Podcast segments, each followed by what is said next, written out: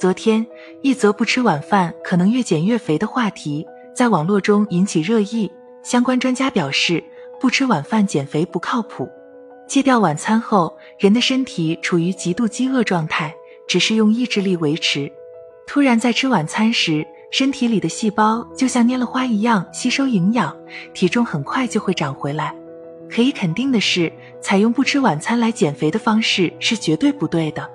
短期内也许体重会下降，但长此以往一定会对身体健康产生影响。首先就是我们的睡眠会受到影响。其实这个不吃晚饭的人都能理解，因为我们在经过忙碌之后，晚上是会比较饿的。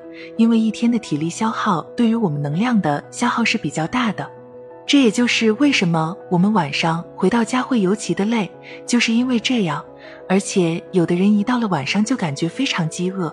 所以，如果我们在身体需要补充能量的情况下还节食，那么对身体是有伤害的。很多人因为晚上不吃饭，到了睡觉的时候就会非常饿。要知道，饥饿感非常可怕，会影响到一个人的睡眠。有的人甚至饿得睡不着觉了。有时候我们甚至会过于兴奋，长期下去对于我们精神的消耗也是比较大的。其次，这样做会伤害到我们的肠胃健康。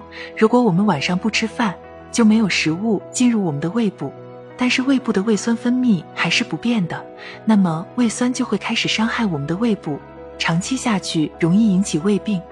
而且有的人如果晚上不吃饭，最后会出现胃痛，甚至想要呕吐的情况，这就是因为我们的胃部受到伤害的缘故。所以建议大家晚上可以吃点东西，不然受伤的只能是我们自己了。还有一种情况就是关于我们生活中的。很多上班、上学的朋友到了晚上回家不吃饭的话，是会影响到我们的效率问题的。因为现在很多人到了家里还是会选择工作或者学习，饥饿感一直存在，影响我们的身体健康，对于工作和学习的完成是有很大的影响的。